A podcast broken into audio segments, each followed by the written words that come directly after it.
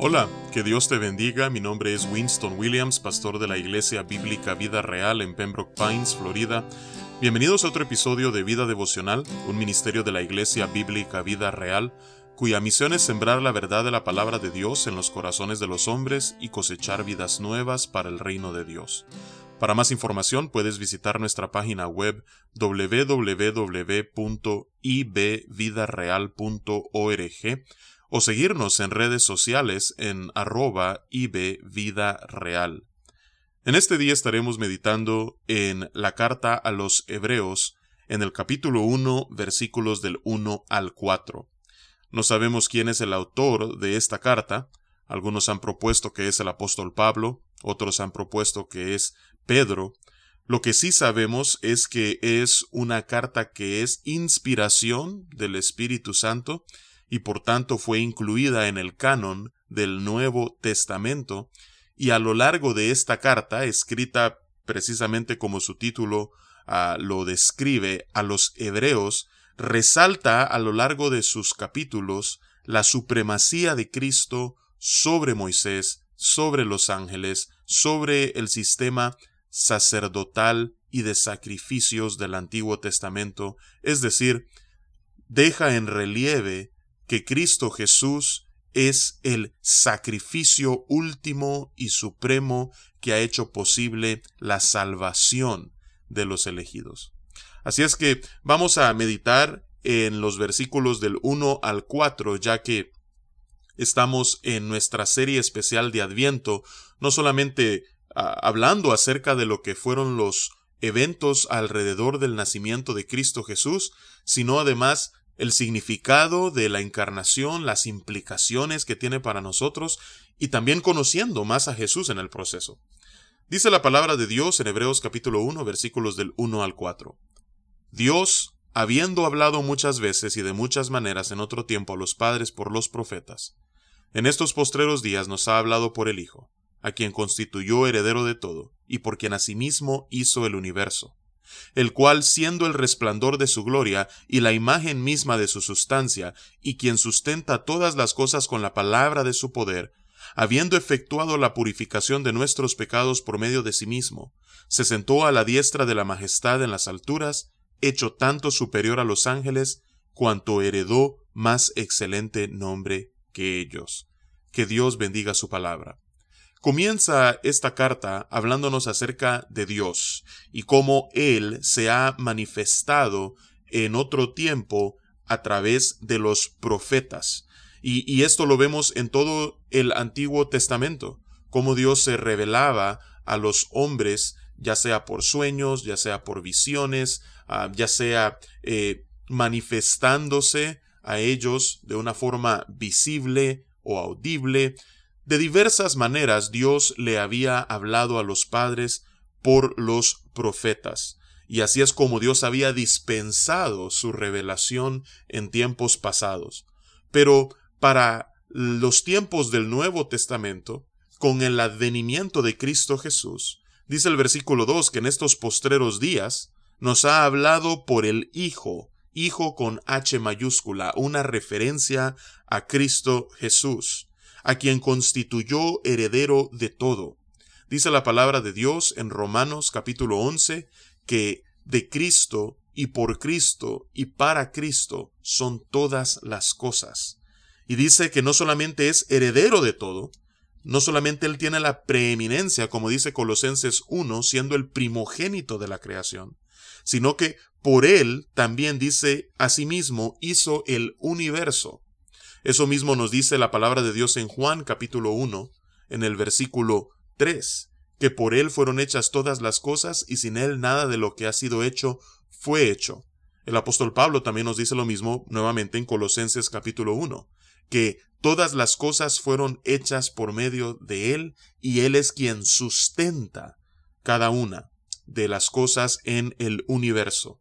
Así es que aquí vemos la deidad de Jesús, vemos la coigualdad la ah, coesencia de el Hijo con el Padre son uno y el mismo.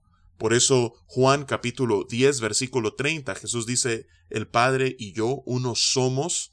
Por eso, cuando en Juan 14 los discípulos le dicen a Jesús que le muestre al Padre, Jesús dice que quien le ha visto a él ha visto al Padre. Por eso, el apóstol Pablo a los colosenses también les dice que Jesús es la imagen del Dios invisible. Eso es lo mismo que está diciendo aquí el escritor a los hebreos, que Él es el resplandor de la gloria y la imagen misma de su sustancia. Como dice Juan también en el capítulo 1, que a Dios nadie le vio jamás, pero Jesús Él lo ha dado a conocer. Así es que Vemos aquí mucho acerca de la naturaleza divina de Cristo Jesús. Él sustenta todas las cosas con la palabra de su poder.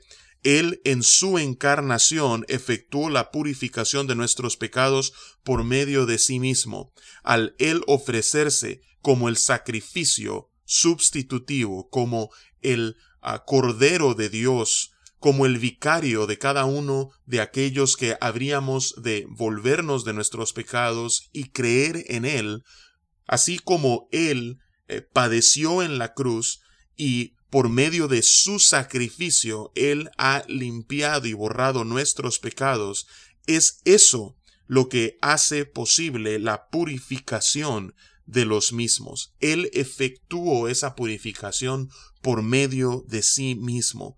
Pero dice la palabra de Dios que después de padecer y ser sepultado, tres días después él resucitó y cuarenta días después él ascendió al Padre. Y habiendo ascendido, como dice el versículo 3, se sentó a la diestra de la majestad en las alturas. Es por esa razón que el apóstol Pablo en Filipenses 2 dice que Dios, después de la humillación de Cristo, lo exaltó hasta lo sumo y le dio un nombre que es sobre todo nombre. Eso es lo que nos dice el versículo 3. Y por cuanto ha recibido un nombre que es sobre todo nombre, por cuanto Él es el heredero de todo, por cuanto Él es el primogénito de la creación, es decir, Él tiene la preeminencia sobre todas las cosas. Es por eso que Él ha sido hecho tanto superior a los ángeles. ¿Por qué? Porque cuanto heredó más excelente nombre que ellos. Y luego, después, a partir del versículo 5 en adelante, que en esta mañana no tenemos el tiempo para verlo, continúa el autor a los hebreos describiendo por qué Jesús es superior a los ángeles. Así es que vemos nosotros en estos versículos del 1 al 4 que ese bebé que nació en un pesebre de Belén, ese que se dedicó al negocio familiar, la carpintería, durante sus primeros 30 años, ese que durante los últimos tres años y medio de su vida aproximadamente recorrió las calles de Galilea anunciando las buenas nuevas del reino y sanando enfermedades, expulsando demonios, alimentando multitudes, aquel que padeció en una cruz injustamente, el justo por los injustos, aquel que se dio a sí mismo al despojarse y asumir un cuerpo humano para poder ofrecerse en sacrificio por cada uno de nosotros, dice aquí el escritor a los hebreos que Él es quien nos ha revelado más claramente en estos tiempos. A Dios, Él es el resplandor de la gloria de Dios, Él es consubstancial con Dios, es de la misma esencia, Él es quien ha creado todas las cosas y las sustenta con la palabra de su poder, Él hoy, después de haber ascendido, está a la diestra del Padre en las alturas, y Él es el ser supremo, soberano en la creación. Así es que es hermoso pensar en la maravilla de cómo un bebé frágil, en un pesebre, en Belén, al mismo tiempo, era completamente divino. Qué maravilla, qué milagro y al mismo tiempo, qué misterio. Pero eso es lo que la historia de la Navidad nos dice, que eso fue algo que ocurrió en el tiempo y en el espacio, y ese acontecimiento histórico ha hecho posible la salvación de muchos. Así es que que en este día puedas tomar un tiempo para meditar en esta verdad profunda de la encarnación del Hijo de Dios. Que Dios te bendiga y con su favor nos encontraremos mañana.